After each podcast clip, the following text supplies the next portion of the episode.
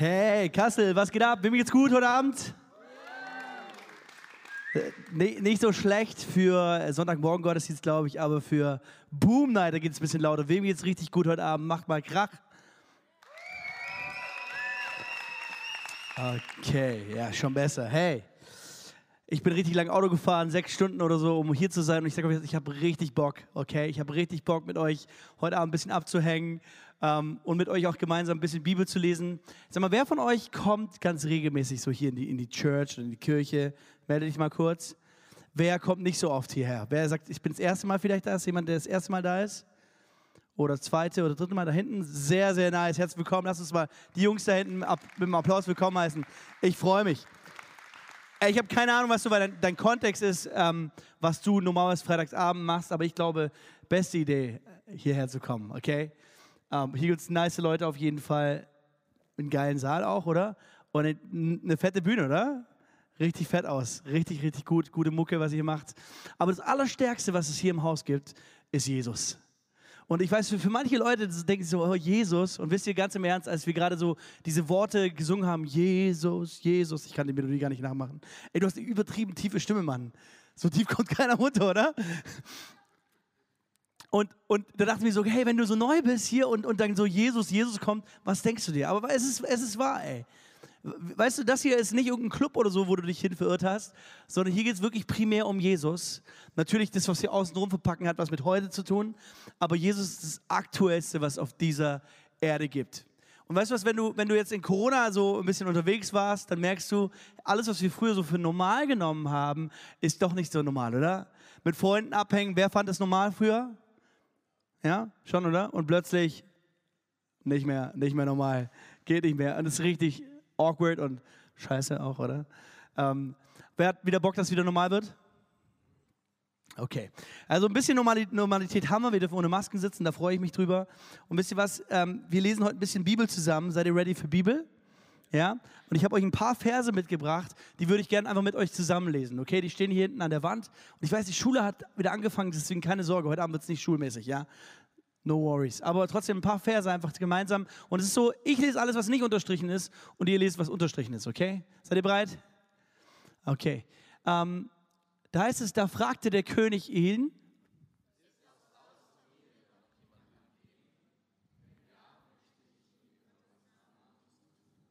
Ziba antwortete, einer von Jonathans Söhnen ist noch am Leben.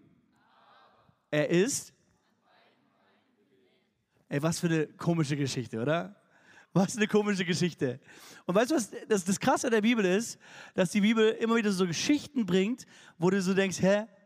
Vollkommen unnötig. Manchmal so unnötig und manchmal auch so unnötig ehrlich, ja? Ähm, meine Predigt heute habe ich genannt, ja, aber. Sag mal alle, ja, aber.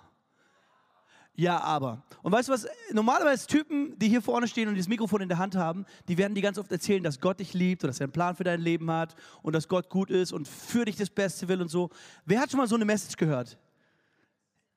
Ja, ja. Und ich glaube, ganz viele Menschen hören das so und denken sich so, ja, ja, aber nicht für mich. Ja, kann schon sein, dass er gut ist, aber nicht für mich. Kann schon sein, dass er einen Plan hat, aber nicht für mich. Und weißt du was, dieser Typ hier, um den es heute geht, sein Name war Mephibosheth, er war der Nachfahre von einem König. Sein, sein Opa, glaube ich, war es, war König Saul. Das war der erste König von Israel. Und wenn du so der Nachfahre von einem König bist, dann ist ja erstmal so, ey, geile Sache, ich werde irgendwann vielleicht König werden. So schon mal nicht ganz schlecht, oder? Und du weißt so, okay, selbst wenn du nicht der König vielleicht wirst, sondern nur irgendein Prinz oder sowas, dann merkst du, ey, viel Kohle, so viele Frauen, wie du haben möchtest, alles Essen dieser Welt, eigentlich ein easy Leben, oder? Und dann ist was Schreckliches passiert. Seine ganze Familie wurde auf einen Schlag ausgelöscht und ein anderer König ist an die Macht gekommen, nämlich David. Und David hast du vielleicht schon mal den Namen gehört, König David, oder? Wer von euch hat schon mal König David gehört? Ja, König David ist auf den Thron gekommen und das, der Punkt war der, er war mit dem Sohn von König Saul, Best Friend, Jonathan. Jonathan und David, die waren richtig close miteinander. Und David hat Jonathan versprochen, wenn ich mal König werde, ich werde deine Familie segnen. Und genau das hat sich jetzt in dem Moment ähm, erfüllt. David sitzt auf dem Thron und fragt, ist jemand aus Sauls Familie noch am Leben? Ich will ihm Gutes tun. Und der Diener, der hier dabei ist, denkt kurz nach und sagt, ja, es gibt einen, aber der ist an beiden Beinen gelähmt. Und weißt du, wir hören so diese Geschichte jetzt so und es ist so in netten Deutsch hier formuliert, wenn wir beide über so einen Typen privat reden würden, ich bin mir sicher, wir würden nicht sagen, der ist an beiden gelähmt, beiden gelähmt. Was wir sagen würden, ja, aber der ist, der ist behindert. Oder?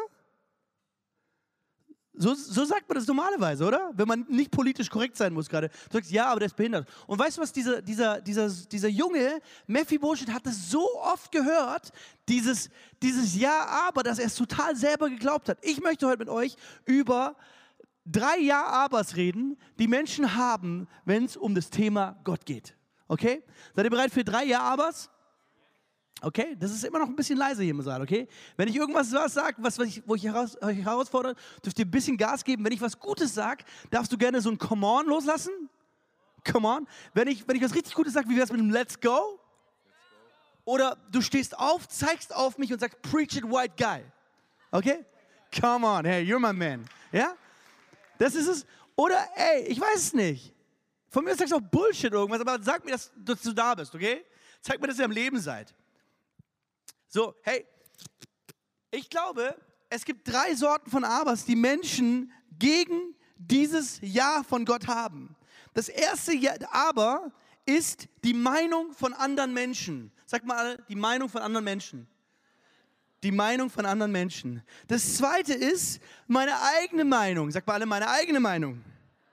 Meine eigene Meinung von mir selber. Und das dritte ist Schuld. Sag mal alle Schuld. Schuld.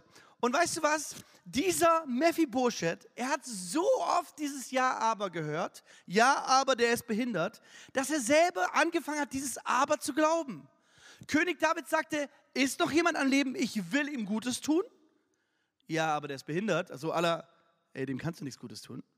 Der ist es nicht wert. Und dann in der nächsten Folie, die ich dabei habe, sieht man die Reaktion von diesem Mephibosheth. Da heißt es hier, ich will dir Gutes tun, wie ich es deinem Vater Jonathan versprochen habe. Ich will dir alle Ländereien zurückgeben, die früher deinem Großvater Saul gehört haben. Sagt mal alle, come on. Ich will alle Länder zurückgeben, sehr, sehr gut. Und du bist eingeladen, immer mit mir an meinem Tisch zu essen. Mephibosheth warf sich erneut. Sollte der König so gut sein, rief er aus. Herr, was für eine komische Reaktion. Sollte der König zu einem toten Hund wie mir wirklich so gut sein? Bin ich das wert? Merkt ihr, merkt ihr dieses Bild, was Mephibosheth von sich selber hatte? Er dachte sich selber, ja, aber ich bin behindert. Und ich sag dir was, wenn du oft genug eine Sache über dich selber gehört hast, fängst du es an zu glauben. Ich, ich bin ein ziemlicher Fanboy gewesen ähm, von, von einer Band, die heißt Hillsong United. Ja, das ist so der christlichen Szene wahrscheinlich die Band früher gewesen, die es gab.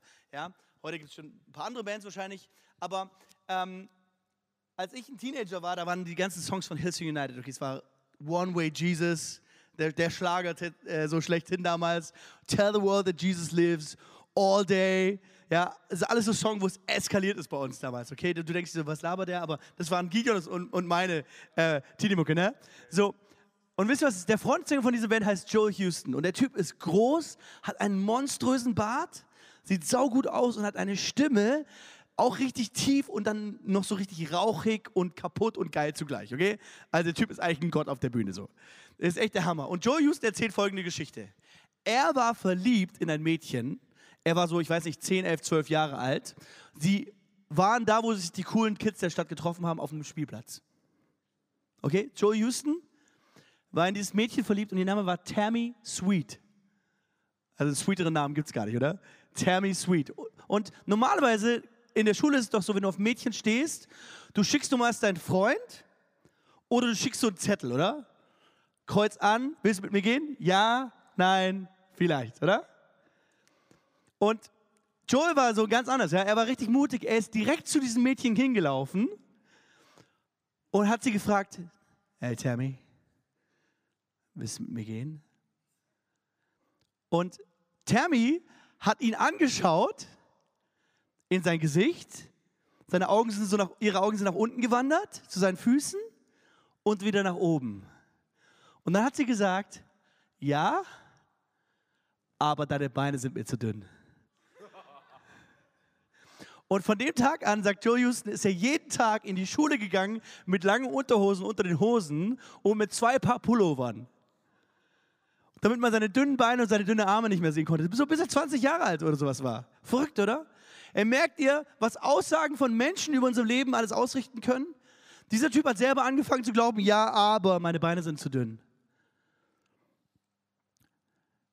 Hey, weißt du was? Ich bin, ich bin 1,69 und ein paar Millimeter, glaube ich, groß. Ja? Ich habe nicht ganz die 1,70 geschnappt. Kein Witz, ich war im Uniklinik Ulm, als ich irgendwie 13 oder 14 Jahre alt war und die, und die Doktoren haben meine Handmittelknochen hier gemessen und haben daraus ergeben, 1,72 werde ich groß.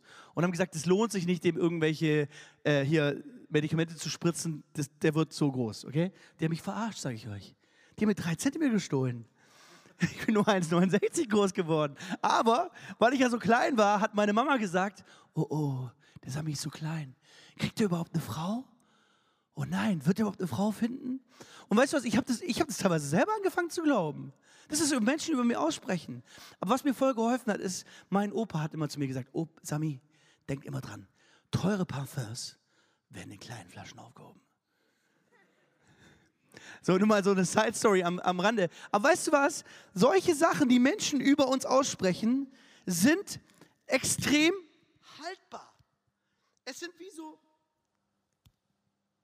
es sind wie so Aufkleber, die du auf dich draufklebst und die trägst du einfach mal eine ganze Weile mit dir rum. Und ich habe ehrlicherweise keine Ahnung, was Menschen über dir ausgesprochen haben. Vielleicht war es wie bei mir. Hey, der ist, der ist zu klein. Der ist zu klein. Oder vielleicht sagen sie, wie sie es heute bei mir sagen, der ist zu dick. Den Mund muss ich schon freilassen, ne? Hey, komm, Gideon, reiß mir mal ein paar Stücke ab. Genau, danach hast du keine Widersacher. Come on. Ich habe ich hab echt keine Ahnung, was Menschen über dich ausgesprochen haben, aber ich weiß, dass solche Worte, die ausgesprochen werden, schon ziemlich massiv und stark sein können. Vielleicht ist es dein Lehrer, der über dir gesagt hat, ey, aus dir wird nie irgendwas. Aus dir wird höchstens mal ein Krimineller, mehr nicht. Oder, oder vielleicht ist es einfach so, dass, dass von Anfang an einfach alle gegen dich waren, sogar deine eigenen Eltern haben so gesagt, ey, also die oder der, du bist einfach unwürdig, mein Kind zu sein. Ich habe hab Menschen getroffen, die durften, die durften nicht mal zu Hause am Essenstisch sitzen und mitessen, weil sie so von ihren Eltern nicht geliebt waren.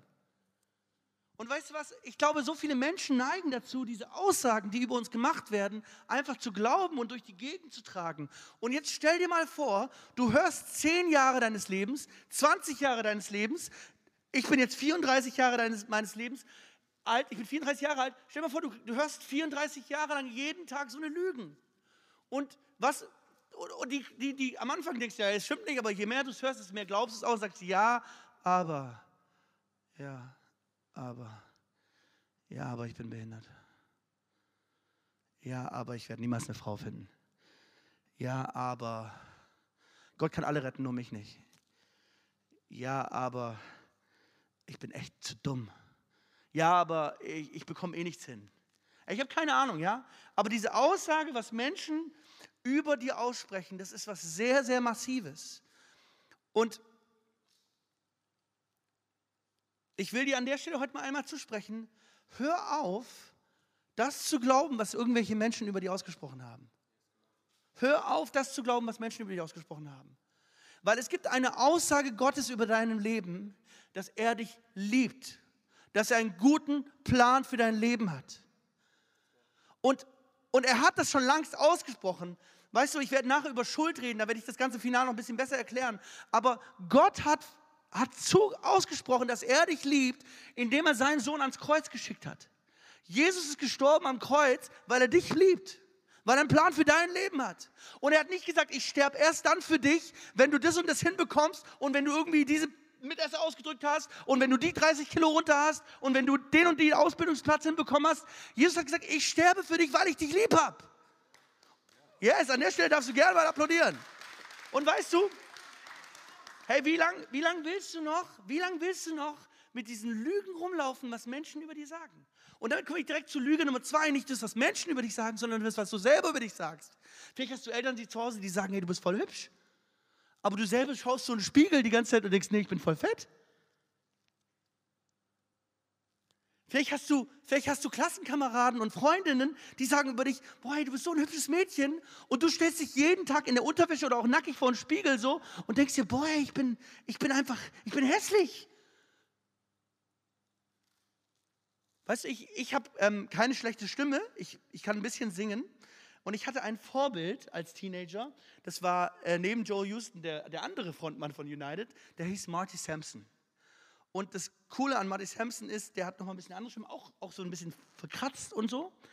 Und der hat das Lied gesungen, ähm, All I Need Is You. Ich weiß nicht, ob ihr das noch kennt. Ja? Und, und der hat so eine richtig kratzige Stimme, das ist überragend, wenn der singt. Ja? Es gibt so ein Video auf YouTube, wo der nur mit der Gitarre dasteht, 20.000 Leute, nur er und die Gitarre und brutal, sage ich euch. Ja? Nur er und die Gitarre, das, das bläst alles weg, was du dir vorstellen kannst. Hammer. Und ich habe den so gesehen und ich neige auch dazu, eine kratzige Stimme zu haben für einen Song und dann ist meine Stimme ganz weg. Okay? Und, und, und ich wollte immer so sein wie er, weil ich so ein bisschen was habe davon, aber ich habe es halt doch nicht so wirklich, okay? Und ich habe immer versucht, meine Stimme so zu verstellen, dass sie klingt wie Seide. Und ich habe sie immer extra kratzig gemacht. Und tatsächlich nach einem Song, nach zwei Songs wird sich Stimme total weg. Ich habe maximal einen Gottesdienst Lobpreisleiten geschafft. Im zweiten Gottesdienst war ich schon des Todes. Und ich war so, ja Gott, war schon cool, was du mir in der Stimme gegeben hast, aber ich würde doch lieber klingen wie Marty Sampson. Ich würde lieber ein bisschen verkratzter so sein von der Stimme her. Und weißt du, was wir damit machen? Wenn du so drauf bist, wie ich damals drauf war, dann sagst du eigentlich, Gott, du hast einen Fehler gemacht. Du hättest mich anders machen müssen. Du hast einen Fehler gemacht. Jetzt ist die Frage, wer recht hat, du oder Gott? Und ich will dich heute dazu ermutigen, dass du anfängst zu verstehen, dass Gott immer recht hat. Wenn er sagt, ich habe dich gut gemacht, dann bist du gut gemacht. Und das Schöne ist, schau in die Bibel rein, du wirst unzählige Verse finden, wo Gott sagt, ich habe dich gut gemacht. Ich habe einen guten Plan für dein Leben. Wunderbar bist du geschaffen. Schon als du im Bauch deiner Mutter warst, hatte ich einen Plan für dich. Hey, Gott hat einen guten Plan für dich. Aber du stehst immer noch vor dem Spiegel und sagst, ich bin zu fett.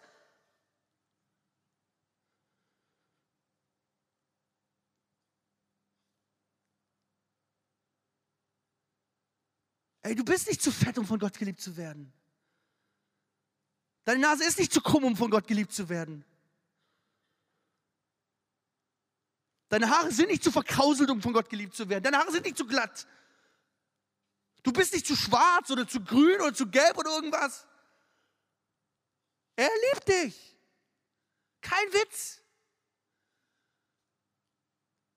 Hey, und an der Stelle mache ich was, was mir echt peinlich ist, okay? Aber ich, ich, ich, ich möchte, dass ihr das, dass ihr das merkt, wie ernst ich das meine. Schaut mal, ich, ich habe selber, Gott sei Dank, eine echt hübsche Frau gefunden, ja? Meine Frau ist 1,63 groß, die kann Stöckelschuhe anziehen und ich bin trotzdem größer als sie. Ja? Und meine Frau ist eine Granate, sage ich euch, wirklich. Ist eine richtige Granate. Aber ich habe so, nachdem wir geheiratet haben, habe ich angefangen, echt extrem zuzunehmen.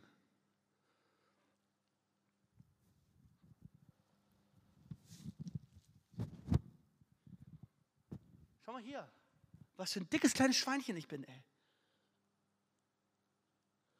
Ich habe sogar einen Nabelbruch momentan. Ich muss irgendwie mich operieren lassen.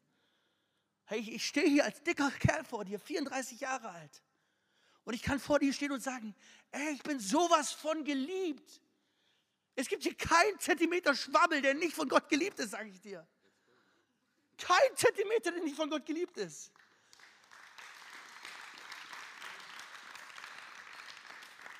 Und vielleicht sollst du erstmal anfangen, dich damit zu beschäftigen, wie sehr Gott dich liebt und danach, wie dein Körper aussieht. Weil es gibt, es gibt nichts Attraktiveres als Menschen, die wissen, dass sie geliebt sind. Und dann darfst du natürlich an deinem Körper arbeiten, keine Frage, okay? Und ich bin auch dran. Aber das definiert nicht, ob ich geliebt bin oder nicht. Das hier sagt nichts darüber über meinen Wert aus. Hey, heute, heute Abend lädt Gott dich ein. Lass doch mal diese Aufkleber, die du auf dich draufgeklappt hast, los. Lass doch mal diese 10 Kilo, die du zu viel mit dir rumträgst, diese 20 Kilo, die du zu viel mit dir rumträgst, bei mir 30 Kilo, die ich zu viel mit mir rumtrage. Lass doch mal los und sag, okay, ist okay. Ich will, ich will einfach merken, wie ich geliebt bin von Gott. Dass er einen Plan hat für mein Leben, dass er gut ist und dass er gnädig ist und dass er barmherzig ist. Und weißt du Gott muss dir das nicht nochmal beweisen. Er hat es schon bewiesen, als er am Kreuz gestorben ist. Er hat einen Plan für dich. Und damit komme ich zum allerwichtigsten und zum allerschwersten Punkt, nämlich Thema Schuld. Hey, alles, was ich dir heute Abend erzähle über, über ähm, über das, was andere Menschen über die aussprechen und über das, was du dir selber darüber aussprichst. Es gibt da tausend YouTube-Videos zu. Du kannst auf YouTube gehen, die erzählen dir irgendwelche zehn Sätze, die du jeden Morgen vom Spiegel dir aufsagst und irgendwann glaubst du das auch, okay? Aus der Nummer kommst du irgendwie vielleicht raus. Aber es gibt eine Sache, Schuld, aus der kommst du nicht raus, egal wie oft du dir vom Spiegel was vorsagst. Wenn du Schuld in deinem Leben auf dich geladen hast, es gibt ein gewisses Level von Schuld, das schaffen wir irgendwie noch niedrig runterzudrücken. Unser Gewissen irgendwie sauber zu halten und irgendwie zu erklären, ja, macht ja jeder. Aber es gibt ein gewisses Level von Schuld in unserem Leben. Das ist so massiv und so stark, da kannst du so viele YouTube-Videos gucken, wie du willst. Es geht nicht weg. Mein Papa hat so einen, einen Typen kennengelernt. Mein Papa war am Predigen, es war viele, 30, 40 Jahre wahrscheinlich her. Mein Papa stand dort auf dieser Bühne, hat gepredigt und hat über Jesus geredet, darüber, dass Jesus gestorben ist am Kreuz. Und dann ähm, nach dem Gottesdienst, am Ende des Gottesdienstes, hat er gefragt, hey, ist heute Abend jemand hier, der Jesus Christus sein Leben übergeben möchte? Ist heute Abend jemand da, der seine Schuld am Kreuz abgeben möchte und seine, seine Kreuz diesem Jesus geben möchte? Es haben sich ein paar Menschen gemeldet und eigentlich ein guter Abend. Mein Papa hätte Schluss machen können, sagen können, come on, ich sage das Honorar ein und ich gehe nach Hause. Aber er hat gemerkt, nein, hier ist jemand, hier ist jemand, für den ist wichtig, letzte Chance. Und deswegen hat er immer und immer und immer und immer wieder gefragt, richtig penetrant, so lange, dass selbst der Gottesdienstleiter gelangweilt war davon, okay?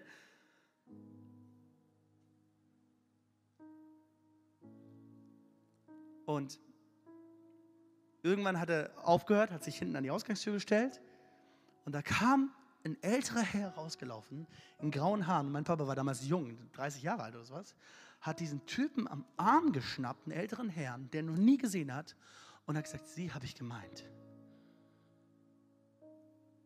Sie brauchen Jesus. Sie brauchen Vergebung. Das ist Ihre letzte Chance heute Abend. Und dieser Typ war so, hey, hallo, was ist los hier? Lass mich mal in Ruhe. Wollte weiterlaufen, mein Papa hat einfach festgehalten. Nein, nein, nein. Das ist Ihre letzte Chance. Sie brauchen Jesus. Und dieser Typ sagt, hey, seien Sie mal respektvoll, was soll das? Lassen Sie mich in Ruhe, von mir erfahren Sie gar nichts. Und dann sagt mein Papa, ja, was ist, wenn Gott mir das sagt? Wie, wenn Gott es sagt, ach. Und mein Papa hat kurz so im Kopf gebetet einfach. Und plötzlich spricht Gott zu meinem Papa und sagt, der Mann ist ein Mörder. Und mein Papa sagt zu einem wildfremden Menschen einfach so ins Gesicht, du bist ein Mörder. Und auf einen Schlag wird dieser Typ kreidebleich, fängt an zu heulen und sagt, woher wissen Sie das? Fängt richtig an zu heulen, sagt, können wir woanders hingehen? Und sie gehen in, in einen Nebenraum so und in diesem Nebenraum fängt er richtig an zu flennen. Knallt richtig los. Und dann sagt er, das stimmt, was Sie sagen. Ich habe meine eigene Tochter umgebracht. Ich glaube, sie war 17 Jahre alt und ich habe sie mit einem Messer erstochen. Und ich war dafür im Gefängnis schon. Zwölf Jahre im Gefängnis gesessen. Ich bin, ich bin jetzt schon raus wegen guter Führung. Und eigentlich sollte ich wieder auf die richtige Bahn kommen. Aber ich sitze jede Nacht in meinem Bett und ich höre jede Nacht ihre Stimme, wie sie ruft, nein, Papa, nein, Papa, Bitte tu es nicht, Papa. Nein, Papa, bitte tu es nicht. Bitte tu es nicht. Und dieser Mann sagt, ich, ich halte es nicht mehr aus. Ich kann diese Stimme nicht mehr.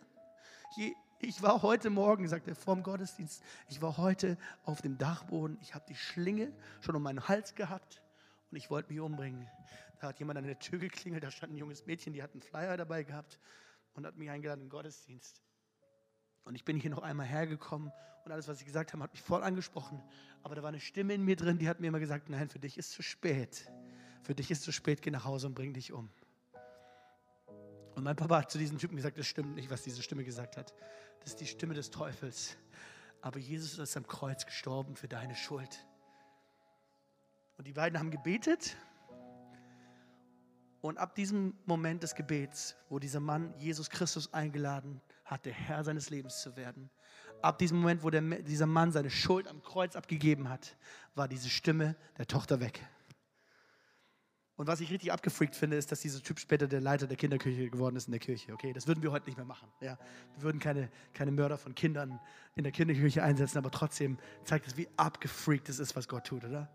Und weißt du was, wenn dieser Typ Vergebung haben konnte, wenn diese Stimme weggehen konnte, obwohl er seine Tochter umgebracht hat. Ich weiß es gibt nicht viel, was man tun kann, was schlimmer ist als das, oder? Aber wenn die Macht von Jesus, wenn das Blut von Jesus das wegtun kann, was ist mit deiner Schuld? Hey, heute Abend möchte ich dich dazu einladen, dass du, dass du diese Aufkleber der Schuld, und ich könnte mir jetzt nochmal mit Schuld einiges draufknallen, ich könnte dir ein paar Sachen aufzählen. Ich weiß nicht, wie du deine Mutter behandelt hast. Ich war neun Jahre alt, als ich mein Leben so in der Öffentlichkeit Jesus gegeben habe. Ich habe das schon in anderen Situationen privat gemacht, war ich viel, viel jünger. Aber mit neun Jahren habe ich, hab ich so in der Öffentlichkeit das mal gemacht und habe mich bewusst dazu gestellt, ja, ich brauche auch Vergebung. Wisst ihr warum? Weil ich meine Mama beklaut hatte. Ich habe so, hab so Panini-Sticker gekauft mit ihrem Geld. Ich hab, sie hat mir Geld gegeben, um irgendwelche Patronen zu kaufen im Schreibwarenladen und ich habe richtig nice Panini-Sticker eingekauft für mich. Und dann kam ich von dieser Freizeit nach Hause. Ich habe mich auf ihren Schoß gesetzt mit neun Jahren und habe gesagt, Mama, ich habe dein Geld genommen, um Klatschkarten zu kaufen. So habe ich die genannt. Und dann hat sie gesagt, ist okay, ich nehme es von deinem Taschengeld. Aber von mir ist ein richtiger Stein vom Herzen gefallen, sage ich dir. Und es war so eine Schuld, die ich mit mir rumgetragen habe. Ich weiß noch genau, wie das an dem Abend war. Ich war auf einer Jugendfreizeit, ich glaube, es war in Heidenheim. Ich stand irgendwo hier in der ersten Reihe und, und Gottesdienst war hier, also die, der Prediger und so weiter. Ich weiß, ich habe keine Ahnung, wer gepredigt hat. Ja, keine Ahnung. Aber ich weiß, dass Gott zu mir gesprochen hat an dem Abend. Und, mich, und mir diese Schuld gezeigt hat, die auf mir draufgeklebt ist. Die ich mit mir rumgetragen habe. Und ich bin da so, so gestanden in der ersten Reihe also ihr seid jetzt die Prediger, okay? Ich stand in der ersten Reihe und ich wollte eigentlich dahin, aber ich bin wie festgeklebt am Boden. Ich war so, oh! Und irgendwann habe ich mich richtig losgerissen. Und mein großer Bruder Johannes, der ist heute Direktor auf dem TSE, wo Gideon und ich studiert haben. Und ich bin zu dem hingerannt so auf die Bühne, habe mich vor ihm auf die, so hingekniet so und habe ihm gesagt, ich war so böse zu Mama und habe ihr, hab ihm erzählt, was los ist in meinem Leben. Und nachher lag ich in den, in den Reihen, wo die ganzen anderen Menschen waren, lag ich am Boden. Ich neun Jahre alt und neben mir so ein 20-Jähriger. Und wir haben beide geflennt und haben unsere Schuld Gott gegeben und haben gemerkt, es ist Vergebung da. Ey, weißt du was? Du kannst dir, wie gesagt, so viele YouTube-Videos anschauen, wie du willst. Du kannst dir so viele Bücher kaufen, so viele Hörbücher, wie du willst, die dir irgendwie Tipps geben. Schuld wirst du nur auf eine Art und Weise los. Entweder indem du selber dafür bezahlst oder indem Jesus dafür bezahlt. Und ich will dir ganz kurz noch erklären, wie das Ganze funktioniert hat. Die abgefahrenste Geschichte, die jemals passiert ist auf der ganzen Welt, in all den Zeiten, die schon hinter uns sind, ist der Moment, als Jesus am Kreuz hängt. Ich fange ein bisschen weiter vorne an. Jesus ist im Garten Gethsemane. Jesus kniet dort vor so einem Stein und er heult. Er heult die ganze Zeit und betet. Er hat seinen besten Freunden, den Jüngern, gesagt: Hey, könnt ihr mit mir wachen und beten? Und die Jungs pennen die ganze Zeit ein, weil sie nicht verstanden haben, was, was, um was es eigentlich geht, okay? Es war eine richtig krasse Situation.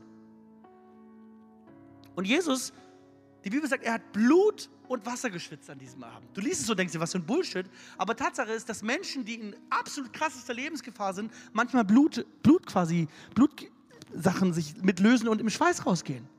Und Jesus war in so einer krassen Lebensgefahr, Angst, dass er Blut geschwitzt hat. Und dann hat er gesagt, Vater, wenn irgendwie möglich, lass diesen Kelch an mir vorübergehen, aber nicht mein Wille, sondern dein Wille soll geschehen. So, dann, dann wurde er verhaftet und so weiter und dann hängt er plötzlich am Kreuz. Und jetzt gibt die folgende Szene. Jetzt kommt die Szene, vor der Jesus Angst hatte. Jesus hatte nicht Angst vor der Geiselung, wo er ausgepeitscht wurde. Bisschen natürlich schon, aber das war nicht der Grund, warum er so gesagt hat, nicht mein Wille, sondern dein Wille. Jesus hatte nicht so krasse Angst, weil er Angst hatte, dass irgendwelche Nägel durch seine Füße getrieben werden. Jesus hatte nicht Angst, dass seine, seine Hände durchbohrt werden. Das war nicht seine größte Angst. Ich sagte, Jesus hatte vor diesem Moment Angst, als er am Kreuz hängt und plötzlich die ganze Schuld der Welt auf ihn geschmissen wird das ist, was Johannes der Täufer prophezeit hat, gesagt hat, seht das Lamm Gottes, das die Sünde der Welt trägt. Und jetzt pass auf, als, als die Sünde der Welt plötzlich auf Jesus knallt, ist der Teil von Gott, der im Himmel ist, also Jesus ist Gott auf der Erde und irgendwie ist, ist Gott gleichzeitig im Himmel. Kein Plan, wie das geht, okay? Ich kann das nicht erklären. Ich weiß auch nicht, wie es geht. Ich bin auch nicht Gott. Gott kriegt es irgendwie hin. Ja? Aber, aber Gott kriegt es hin und der Teil von Gott, der oben ist, also der Vater dreht sich plötzlich von seinem Sohn weg. Das ist ungefähr so.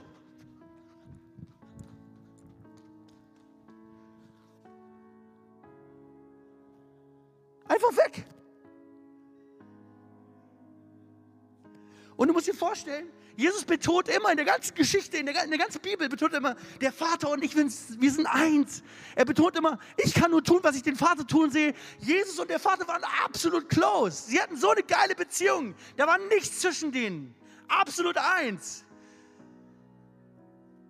Aber plötzlich, als die Sünde dieser Welt auf ihn kam, puh, dreht sich der Vater weg. Und davor hatte Jesus Angst, sage ich dir. Das war seine größte Angst.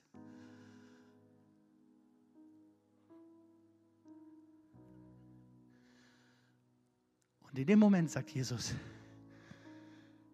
in deine Hände befehle ich meinen Geist. Selbst in dieser Situation vertraut er Gott noch. Sagt, es ist vollbracht. Und er stirbt. Und weißt du, warum Jesus bereit war dazu? Weißt du, warum Jesus bereit war, sich von seinem Vater trennen zu lassen? Weißt du, warum Jesus bereit war, all die ganzen Mist, all die ganzen Shit, den du auf die geladen hast, auf sich zu laden, damit nicht du mehr vom Vater getrennt sein musst, sondern damit er vom Vater getrennt wird. Und das Geilste ist an der Stelle, dass in dem Moment im, im Tempel der Vorhang, der das Heiligste verdeckt hat, einfach in der Mitte durchgerissen ist. Wahrscheinlich so ein Vorhang wie hier, einfach in der Mitte durchgerissen. Und plötzlich alle, die so draußen standen, waren so, krass und haben plötzlich das Allerheiligste gesehen. Jesus hat alles getragen, damit du nicht mehr von getrennt, getrennt sein musst. Ich habe keine Ahnung, was Menschen über dir ausgesprochen haben. Ich habe keine Ahnung, was du über dir aussprichst. Ich kann es mir nicht vorstellen, ganz im Ernst. Und ich kann auch mir nicht vorstellen, was für ein Mist du auf dich geladen hast. Ey, die perversesten Sachen die kränksten Sachen, die kaputtesten Sachen, die gemeinsten Sachen, die ekelhaftesten Sachen. Und heute Abend bin ich hier, um dir zu sagen, es gibt absolut gar nichts, was dich von dieser Liebe trennen kann. Denk mal ganz kurz an das Schlimmste, von dem du jemals gehört hast, okay? Auch das nicht. Auch das nicht. Es gibt nichts, was dich von dieser Liebe trennen kann.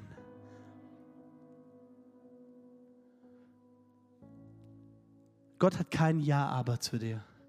Gott hat nur ein Ja. Punkt. Ja. Punkt.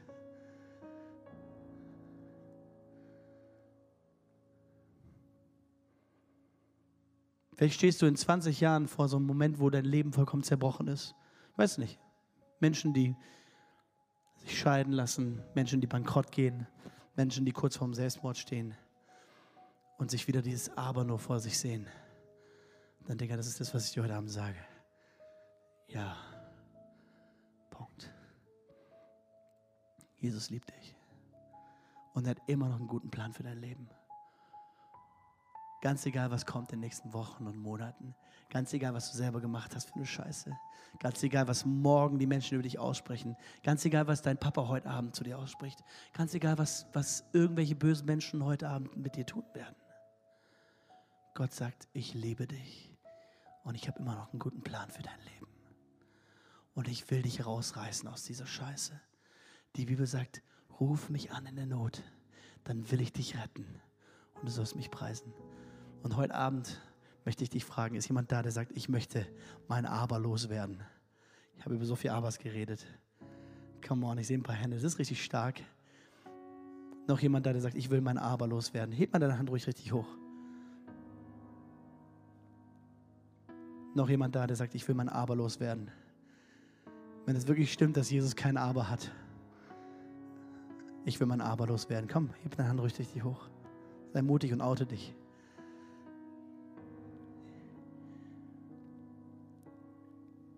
Gibt nichts, was mich trennen kann von dieser Liebe. Vielleicht schließen wir einmal kurz unsere Augen. So viele Hände oben, richtig mutig, aber ich will noch den Menschen, die es im Privaten machen möchten, noch die Chance geben. Jemand, der sagt, während die Augen geschlossen will, hey, ich auch. Ich auch. Ich will auch mein Aber loswerden. Das, was andere sagen, das, was ich sage, das, was meine Schuld sagt. Come on, hey, richtig mutig. Und ich will dich ermutigen dazu, dass du das, du machst dir das heute Abend bewusst. Du sagst, nein, dieses Aber gilt nicht mehr. Aber es steckt so eine Kraft darin, seine Schuld jemand anderem zu bekennen. Du darfst deine Hand gerne runternehmen. Danke euch, richtig mutig. Wir werden gleich gemeinsam beten. In der katholischen Kirche gab es diese Sache mit dem Beichtstuhl. Und wir haben keine Beichtstühle, aber wir haben, wir haben Menschen hier. Ja? Und heute Abend, Pastor Gideon ist da, hey, ich bin da. Ich habe eine mega krasse Pastorin mit dabei. Annik ist noch nicht ordiniert als Pastorin, aber das ist schon jetzt eine Pastorin, eine richtige Hirtin, sage ich dir. Und es gibt noch manche Leute hier aus der Church, Mädels und Jungs, die geistlich echt schon was auf dem Kasten haben. Hey, wenn du merkst, heute Abend irgendwie der Worship geht weiter, die singen hier vorne und es ist so ein kleiner sneaky Moment da. Wie wäre es, wenn du einfach, vielleicht können wir ein paar Leute positionieren, Gidon. Hey, wir können es gerne so machen, dass wir, wir machen es ganz private heute Abend, okay? Wir machen es hinter dieser Wand hier. Okay? Wenn du magst, komm einfach, geh nach hinten, geh hinter diese Wand und wir werden beten, okay? Wir werden schön mit Corona-Abständen und sowas das machen, okay? Irgendwie, es wird eine Einweisung zu geben. Aber ich möchte dir die Chance geben, dass du heute Abend das erlebst, was ich erlebt habe. Dass du deine Schuld bringst. Dass du das bringst, was Menschen über dich gesagt haben. Ich möchte noch eins sagen, wenn das, was du erlebt hast, ein Verbrechen ist, wenn zum Beispiel jemand dich vergewaltigt hat oder misshandelt hat oder in irgendeiner Form, dann möchte ich dich bitten, dass du zu einem ordinierten Pastor kommst. Das ist, soweit ich weiß, Gideon und ich. Oder gibt es noch einen Pastor heute Abend hier? Weil, wenn du zu jemand anderem kommst und dieses Verbrechen der anderen Person sagt, dann muss diese andere Person die andere Person anzeigen, okay? Und wir als Pastoren, wir stehen erstmal unter Schweigepflicht. Wir dürfen gar nichts sagen. Das heißt, wir können dann gemeinsam reden, die Ratschläge geben und schauen, was passiert. Ich kann es relativ offen erzählen. Mein kleiner Bruder Chrissy war mit mir zusammen auf, einem, auf einer Kinderkur oben an der Nordsee. Und er hat in der ersten Nacht in einem anderen Zimmer geschlafen. Da waren, ich, ich war so irgendwie neun Jahre alt oder so und Chrissy, nee, stimmt nicht. Ich war wahrscheinlich zwölf und er war so sieben oder so. Der ist fünf Jahre jünger als ich. Und in der, in der zweiten Nacht wollte er unbedingt bei mir schlafen. Ich habe schon gesagt, okay, warum? Was ist los? Ja, keine Ahnung. Und Jahre später, Silvester vor drei Jahren oder so, hat Chrissy darüber gepredigt und hat erzählt, was passiert ist. Er kam am ersten Tag in das Zimmer rein und hat gesehen, wie ein Junge einen anderen Jungen. Und dann haben die ihm zu ihm gesagt: Hey, bück dich auch.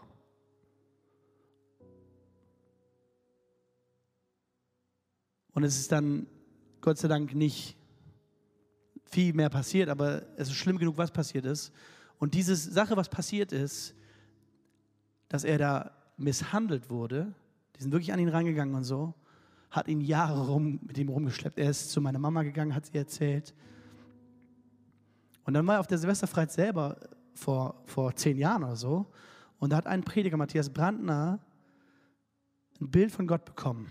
Mein Bruder Christi stand im Gottesdienst und sagt, sagt ich habe das Gefühl gehabt, ich stehe vor so einem Zug, alle hier auf der Konferenz steigen in diesen Zug ein und begegnen Gott, aber ich selber kann nicht einsteigen. Und während er diesen Gedanken hat, kommt Matthias Brandner auf die Bühne, predigt und dann sagt er, heute Abend ist ein Typ hier, du denkst, du bist vom Zug und du kannst nicht einsteigen. Aber Gott sagt dir, ich habe dich frei gemacht, steig ein in den Zug. Und mein Bruder Christi ist in den Zug eingestiegen. Und diese Gefühle der Schuld, des Verletztseins, des Dreckigseins, der hat sich immer dreckig gefühlt, waren weg. Und ich will dich dazu ermutigen, ganz egal, was dir zugestoßen ist, ob du eine Misshandlung erlebt hast, ob du selber misshandelt hast, ob du beschimpft wurdest, unterdrückt wurdest. Es gibt nichts, was zu mächtig ist für das Blut von Jesus. Ja, wir werden professionelle Hilfe dazu holen. Ja, wir werden menschlich gesehen das Beste geben, was wir haben. Aber ich sage euch eins, die Nummer eins Power auf dieser Welt, für die müssen wir nicht mal Fernsehwerbung machen, ist das Blut von Jesus. Und ich lade dich dazu ein, in dieses, in dieses Blut heute Abend reinzukommen und zu sagen, Jesus, dass du gestorben bist, soll für mich gelten. Und da, wo Finsternis in mein Leben gekommen ist, da, wo ich beklebt worden bin von anderen, da lasse ich heute das Licht dran. Und dann wird eine Reise beginnen, eine Reise in die Freiheit. Hey, an der Stelle übernimmt Pastor Gideon, würde ich sagen, oder? Vielleicht, vielleicht bete ich kurz zum Abschluss, wir beten gemeinsam und dann wird Pastor Gideon erklären, wie es weitergeht. Hey, wollen wir kurz aufstehen?